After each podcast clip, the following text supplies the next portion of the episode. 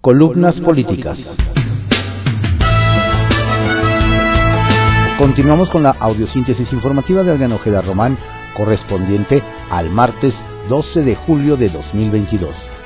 Demos lectura a algunas columnas políticas que se publican en periódicos de circulación nacional. Arsenal, por Francisco García, que se publica en el periódico Excelsior. Pesimismo en Estados Unidos sobre la reunión Biden-AMLO. Poco interés ha mostrado la prensa de Estados Unidos por la reunión que sostendrán hoy los presidentes López Obrador y Joe Biden en Washington. La inflación, las malas prácticas de Uber, el tema Elon Musk Twitter, el aborto, llenaban ayer las primeras planas de Washington Post, New York Times, The Wall Street Journal y Los Angeles Times. Y sin embargo, el grupo Eurasia, consultor de riesgos políticos alrededor del mundo, le dedicó su reporte sobre México a la visita de AMLO. No es probable que surjan acuerdos significativos en la cumbre, concluye. La reunión se centrará en los temas más polémicos de la relación bilateral, migración, energía y drogas. Eurasia subraya que la migración ha estado en el centro de atención al norte del río Bravo es un tema extremadamente polémico, antes de las elecciones intermedias de Estados Unidos, advierte. Y recuerda que el gobernador de Texas, Greg Abbott, ha criticado las políticas de inmigración de Biden y de López Obrador. Ya ha propuesto un plan para enviar inmigrantes de regreso a México.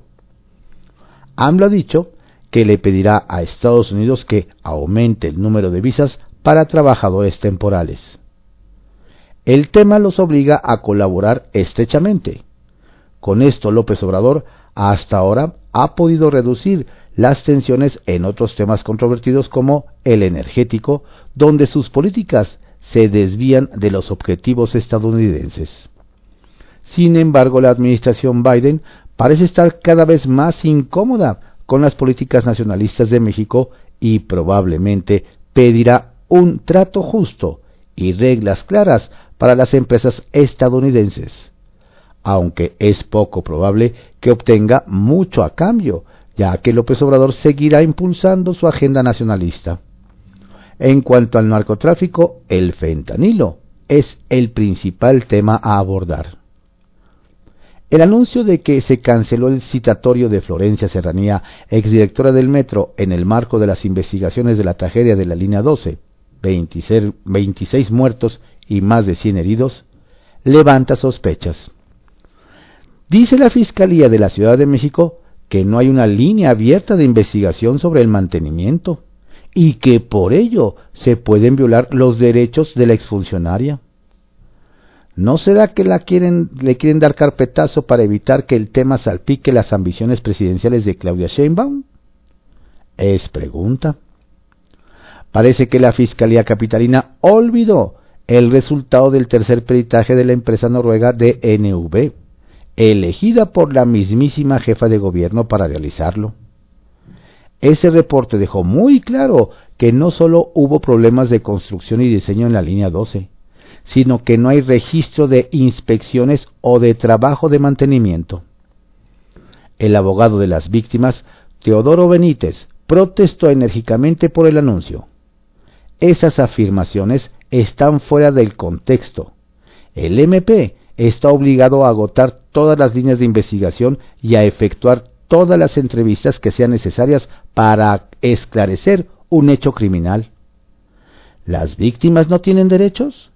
¿De qué lado está el MP? ¿De la justicia o de no molestar a la amiga de su jefa? Cuestiona el abogado. Arrecia el fuego amigo en Morena. El coordinador de la bancada guinda en San Lázaro, Ignacio Mier, anunció en Twitter que ya presentó denuncias ante la Fiscalía General de la República en contra del gobernador de Puebla, Miguel Barbosa, del senador Alejandro Armenta, gallo de Ricardo Monreal para presidir la mesa directiva de la Cámara Alta, y del extitular de la UIF, Santiago Nieto. La denuncia es por revelación de secretos tráfico de influencias y delitos cometidos por servidores públicos con el propósito de perjudicar sistemáticamente a Morena y a personas que son contrarias a sus intereses económicos, políticos y personales, según la denuncia.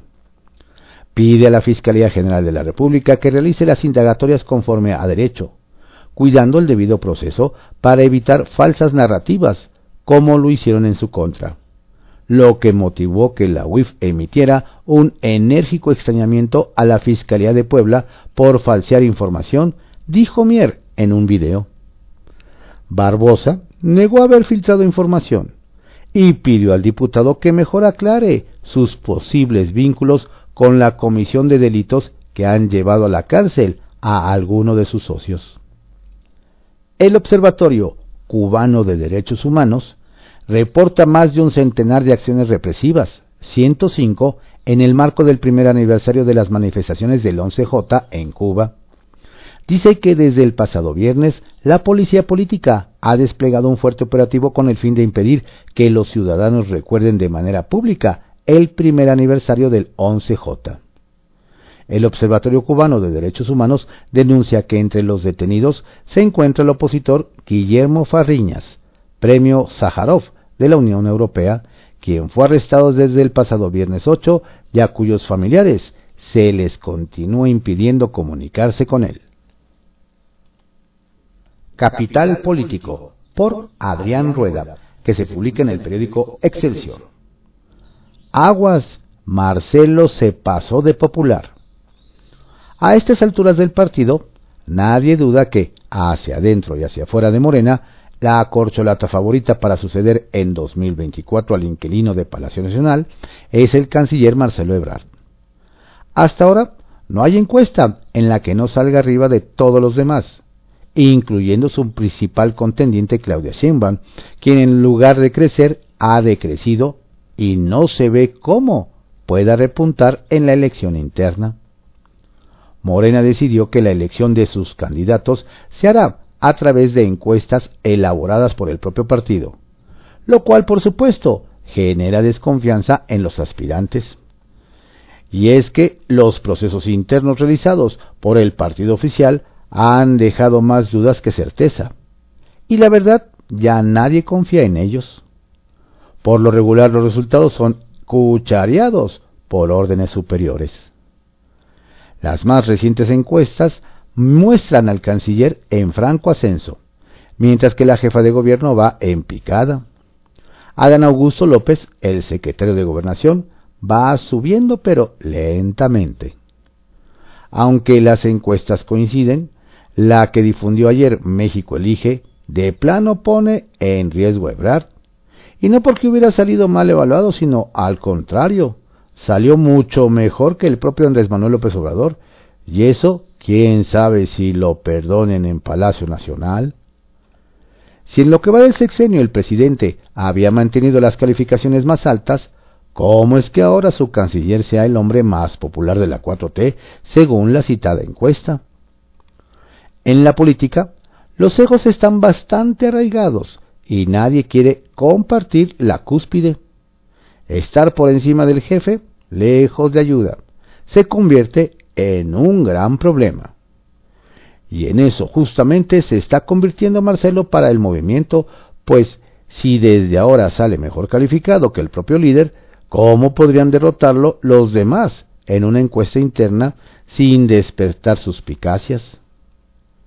El estar arriba de todos sus competidores tendría que ser muy bueno para Ebrard, pero el que esté mejor calificado que el presidente es un verdadero problema. Porque está muy claro que Sheinbaum ya no creció y que Adán Augusto está muy lejos de la cima, lo cual dificultaría cualquier maniobra interna de la 4T en contra del canciller. Y para colmo, la encuesta de México Elige se da a conocer justamente el día que López Obrador visita la Casa Blanca, donde el canciller se mueve como pez en el agua. Seguro al tabasqueño no le agradará que uno de sus empleados salga mejor calificado que él, por lo que habrá que esperar repercusiones del ejercicio difundido ampliamente ayer y que causó revuelo en la 4T. En una de esas, Ebrard pudiera ser castigado por hacer bien la chamba.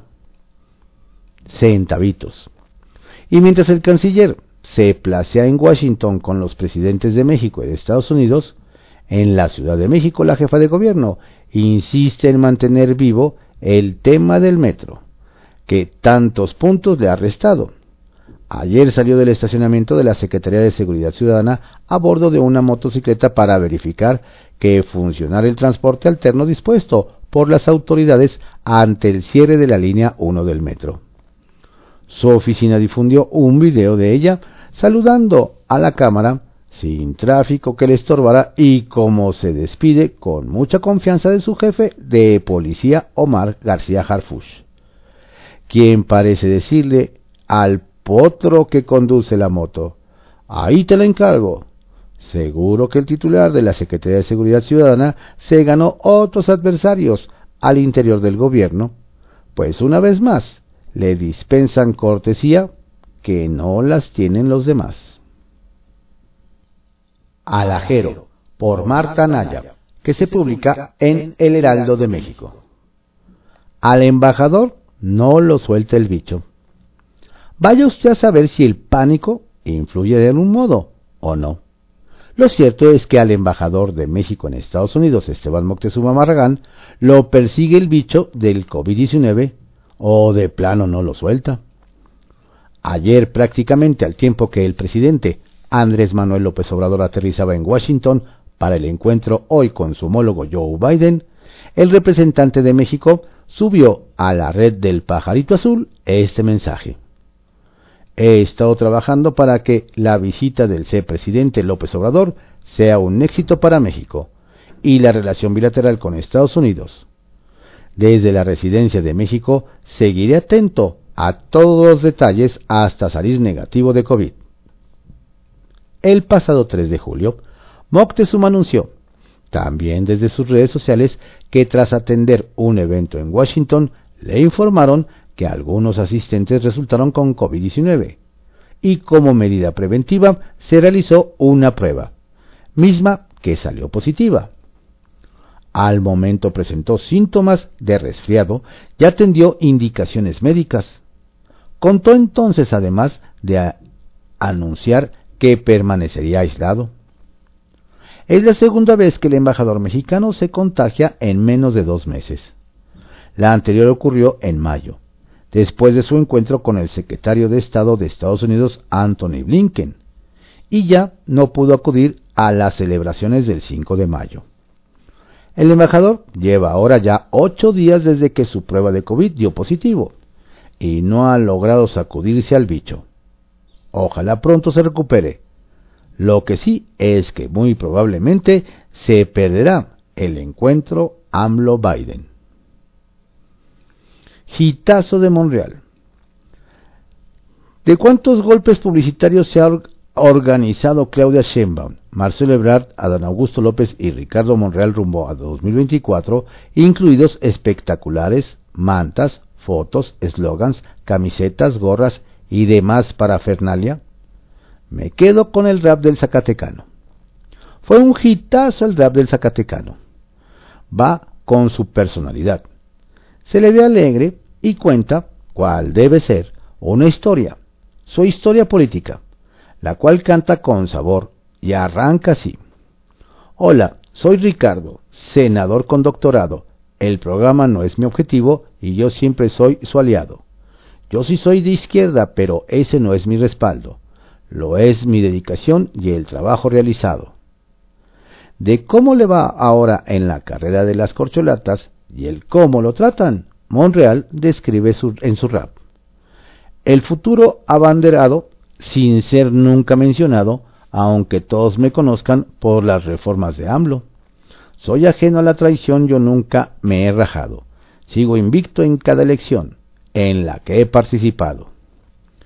Chulada pues el rap, pero sin duda lo que no hay que perder de vista es esta declaración que hizo el domingo en plaza llena ante sus operadores políticos. Lo digo desde ahora para que no haya duda. Si se insiste en una encuesta elaborada, cantada y organizada por el partido, no tiene sentido participar porque va a ganar quien quieren que gane no va a ser democrático. Y ahí no nos vamos a prestar a ninguna farsa porque creemos en la democracia. Diríase que esta luce como una advertencia rinconadora para quienes toman las decisiones en Morena. Un estirar la cuerda aún más. A ver hasta cuánto aguanta y cuándo se revienta. Gemas. Obsequio del coordinador de Morena en la Cámara de Diputados, Ignacio Mier. El que avisa no traiciona. Como lo dije el 27 de mayo, ya presenté las denuncias correspondientes ante la Fiscalía General de la República contra el extitular de la Unidad de Inteligencia Financiera, Santiago Nieto, el gobernador del Estado de Puebla, Miguel Barbosa, el senador Alejandro Armenta y el fiscal general del Estado de Puebla, Gilberto Higuera, por los hechos posiblemente constitutivos de los delitos de revelación de secretos, tráfico de influencias, así como delitos cometidos por servidores públicos previstos en el Código Penal Federal. Contra las cuerdas, por Alejandro Sánchez, que se publica en El Heraldo de México. Va su caso a Barbosa. Los tambores de guerra rumbo al 2024 no solo accionaron los misiles contra adversarios de partidos opositores, sino también contra grupos internos de Morena. Es el caso de Puebla. Luis Miguel Barbosa, gobernador morenista, representa para la 4T el mismo valor que Alejandro Moreno, líder del PRI, enemigo del régimen federal y con investigaciones en contra desde la Fiscalía de Campeche y la Fiscalía General de la República por enriquecimiento ilícito y lavado de dinero, entre otros delitos. Las presuntas pruebas han sido exhibidas de manera pública. Es más amigo de la 4T el priista Murat de Oaxaca que Barbosa, quien recibió el rechazo de AMLO tras oponerse a las contrarreformas del gobierno, pues el mandatario de Puebla fue aval, cuando era senador, del Pacto por México de Peña. Le pasó a Barbosa con el presidente lo mismo que al mexiquense Higinio Martínez por defender el aeropuerto de Texcoco. Mario Delgado, presidente de Morena, tiene la misión de despojar del poder a Barbosa y evitar que retenga la gobernatura en la entidad del Mole. Sobre todo cuando ven en la 4T que el Poder Judicial local ha sido puesto en marcha en contra de Ignacio Mier, coordinador de Morena en la Cámara de Diputados. Barbosa primero abrió fuego en septiembre de 2021 al meter a la cárcel a la diputada suplente de Sandra Nelly Cadena, cercana a Mier, a quien se le acusa de tráfico de armas. El segundo caso lo dio el 21 de mayo pasado al mandar capturar por fraudes fiscales de enriquecimiento ilícito a Arturo Rueda, director del diario Cambio y socio de Mier, quien tiene inversiones en medios locales. El mensaje de revancha se dio ayer, y es muy claro que viene con respaldo desde las altas esferas del poder, según lo consultado por esta columna con diferentes fuentes de primer nivel. Ignacio Mier, colaborador de Bartlett en los 80 y 90, operador de AMLO desde 2012 y hombre de todas las confianzas de Delgado, respondió con un tiro de varias bandas al interponer ante la Fiscalía General de la República una denuncia contra Barbosa, Alejandro Armenta, quien busca la presidencia del Senado. Santiago Nieto recibe otro estate quieto, además del de Pablo Gómez, y el fiscal de Puebla, Gilberto Higuera por revelar secretos y tráfico de influencias. Por eso, en la mañanera del miércoles, el presidente necesitaba reempoderar al fiscal Gertz Manero. Todo apunta a que van a doblar a Barbosa y vendrán otros estados. Uppercut. Tras la crisis económica por el COVID-19, hay una buena para la Ciudad de México casi 10.000 empleos se abrieron en el primer semestre de este año. Es Miguel Hidalgo la alcaldía que más casos registra con 10% del total, misma que logró el primer lugar al sumar 23.518 nuevas plazas. Es decir, uno de, de cada cuatro empleados se generan ahí. Ojalá todas las alcaldías se esfuercen por generar chamba. las facilidades para que se abran negocios son clave. Hechos y susurros por Dolores Colín que se publica en el periódico 24 horas. Encuentro Biden-AMLO. El presidente mexicano Andrés Manuel López Obrador se reúne hoy con su homólogo estadounidense Joe Biden en Washington para discutir temas fundamentales entre las dos naciones. La migración será el tema central y, cómo no, priorizarla ante los últimos acontecimientos de la movilidad humana afectada por la delincuencia organizada. Pero la relación bilateral tiene muchos temas que atender y, según los expertos, son estratégicos en la relación México-Estados Unidos. Seguramente, nunca ambos países vivieron la tensión que existe en este momento histórico. Hay tensión en materia energética, el sector empresarial y legisladores republicanos le exigen al presidente Biden acciones en defensa y certidumbre de los capitales norteamericanos. En materia de seguridad, México y Estados Unidos suscribieron el llamado Entendimiento Bicentenario, que sustituye a la Iniciativa Mérida, cuyo propósito central es el de reducir la violencia y los asesinatos, lo que en definitiva significa combatir a los cárteles de narcotraficantes que operan en ambos lados de la frontera. En nuestro país, el número de homicidios se ha incrementado. La cooperación bilateral es fundamental para mejorar las condiciones económicas y sociales. Sin embargo, para el presidente López Obrador, la mejor política exterior es la interior. Y según ha declarado en la mañanera, lleva además de la agenda de temas fundamentales para ambas naciones, una agenda alterna como el caso Assange y la Estatua de la Libertad. En esta visita oficial de trabajo, el primer mandatario mexicano tiene la oportunidad de sentarse con su homólogo como socio comercial y no como vecino de traspatio. Sin embargo, el diseño del acuerdo va más allá de la seguridad en sentido estricto plantea un giro en la lucha contra el consumo e incluye el desarrollo de las comunidades como premisa fundamental. El documento consta de tres objetivos y diez medidas.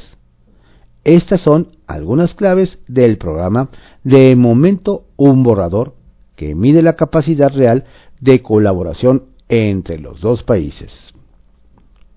Susurros la presidenta del Senado, Olga Sánchez Cordero, puso el dedo en la llaga. La depresión posparto es un problema de salud pública en México.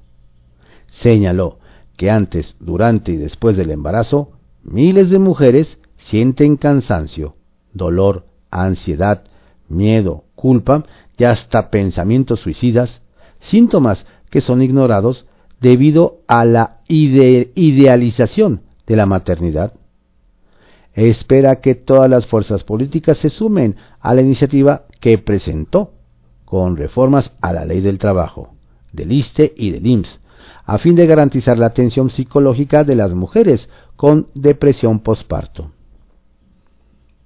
Tracción se suma al índice Standard Poor's, Bolsa Mexicana de Valores.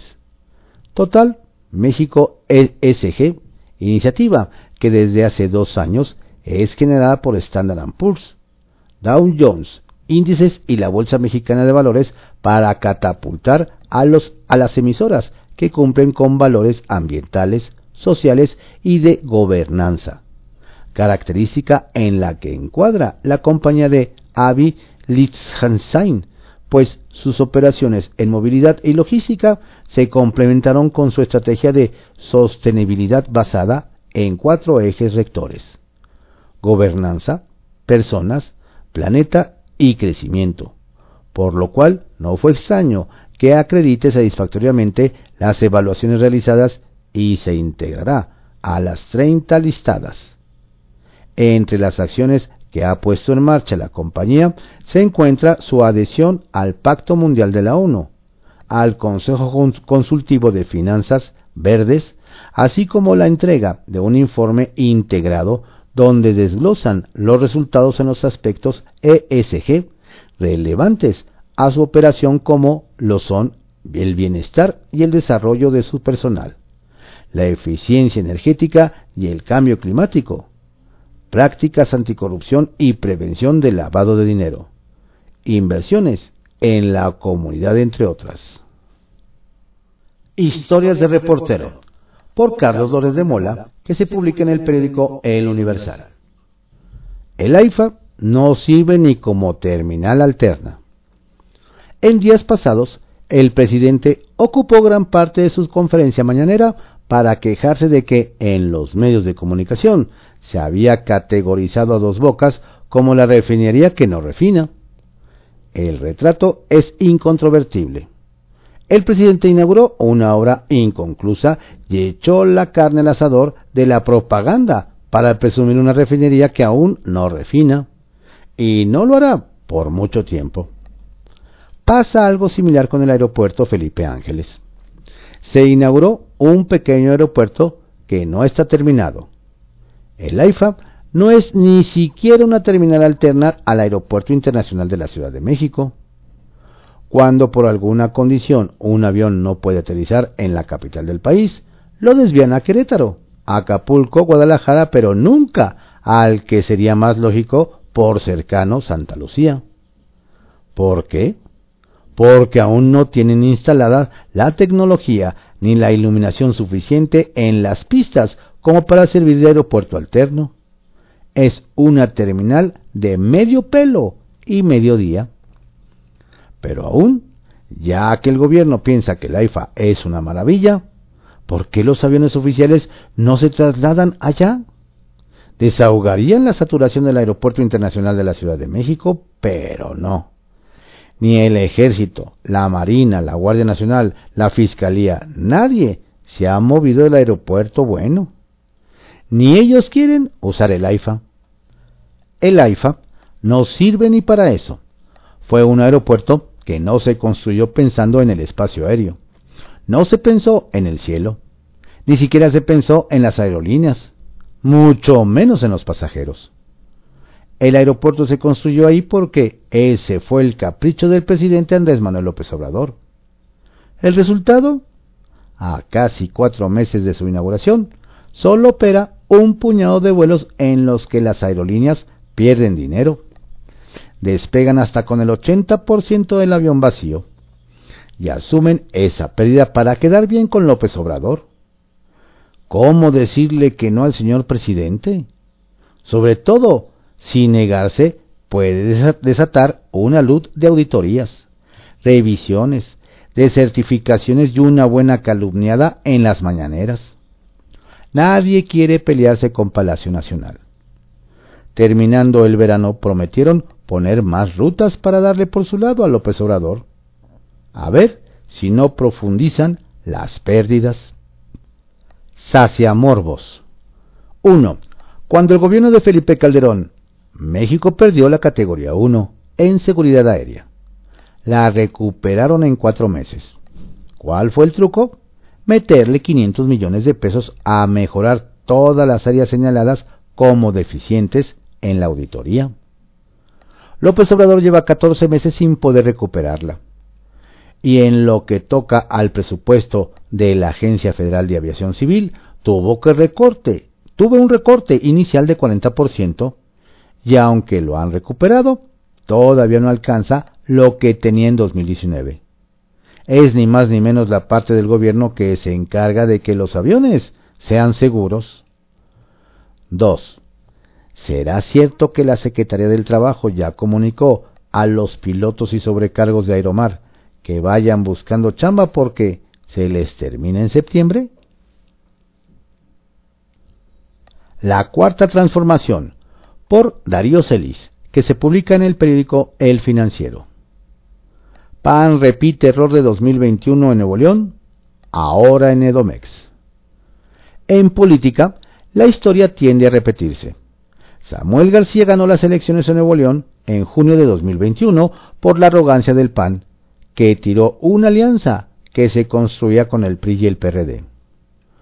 Al líder del PAN, Marco Cortés, le faltaron los arrestos para meter en cintura a una dirigencia panista local que le hizo el trabajo a un joven inexperto que ahora arrastra al Estado a una de sus peores crisis.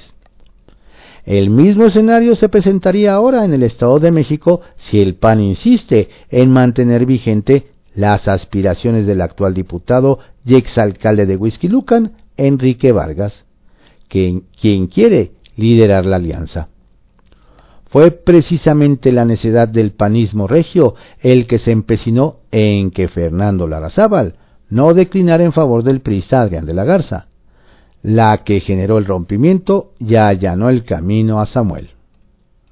Año y medio después, el escenario se repite para uno de los últimos bastiones priistas y cuna del poderoso grupo Atlacomulco.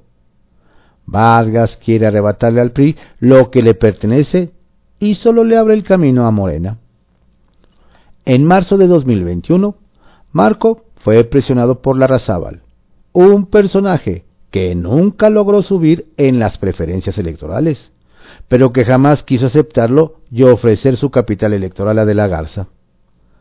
Larrazábal, junto a Seferino Salgado, alcalde de San Nicolás de los Garza, el diputado local Víctor Pérez y Raúl García, exdiputado y jefe de esa cabarilla, dinamitaron la alianza con el PRI y el PRD.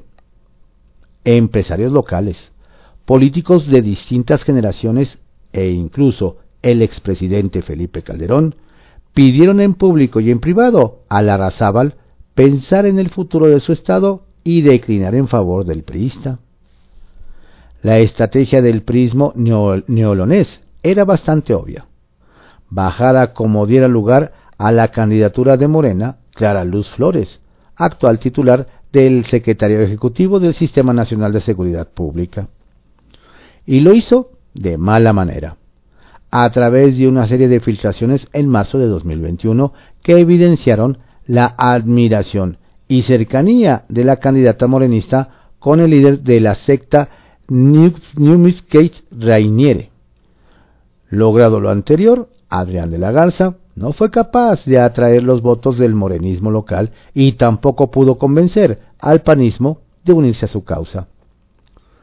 El traslado de los votos de Morena a AMC tuvo un doble impacto, la consolidación de Samuel y el aumento de popularidad de Luis Donaldo Colosio Riojas, quien terminó ganando la alcaldía de Monterrey. Ahora para el Edomex, PAN, PRI y no pueden darse el lujo de ceder ante los caprichos de ningún aspirante y poner en peligro la alianza en las elecciones que están en puerta. Cortés no se va a equivocar otra vez y está convencido de que jugar con el PRD y sobre todo con el prismo local que encabeza el gobernador Alfredo del Mazo Maza para abanderar una candidatura de unidad. Todo parece indicar que Dante Delgado y su MC volverán a jugarla solitos con su candidato Juan Cepeda. Terminarán en los últimos lugares de la elección. Pero en conclusión, el Odomex debe verse en el espejo de Nuevo León. Estas fueron algunas columnas políticas que se publican en periódicos de circulación nacional en la audiosíntesis informativa de Adrián Ojeda Román, correspondiente al martes 12 de julio de 2022. Tenga usted un excelente día, cuídese mucho, no baje la guardia. La pandemia sigue. Saludos cordiales de su servidor, Adrián Ojeda Castilla.